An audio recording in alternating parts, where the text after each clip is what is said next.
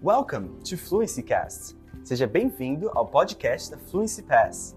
Hoje você vai ouvir um novo diálogo relacionado a vocabulários e gramáticas aprendidos do Questions, a maior comunidade online de perguntas e respostas sobre inglês do Brasil. Let's go! Dialogue about success versus failure.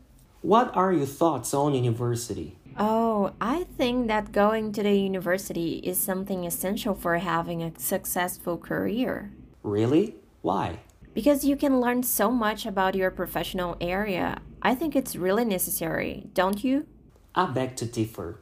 I mean, I have to side with you when you say that you can learn some really important information and it can be very useful, but I don't think it's something essential, as you said. Why not? Having a degree doesn't mean you're going to be a good professional. You're doomed to fail without knowledge. Maybe, but there's no point in knowing all theories without being good at practicing.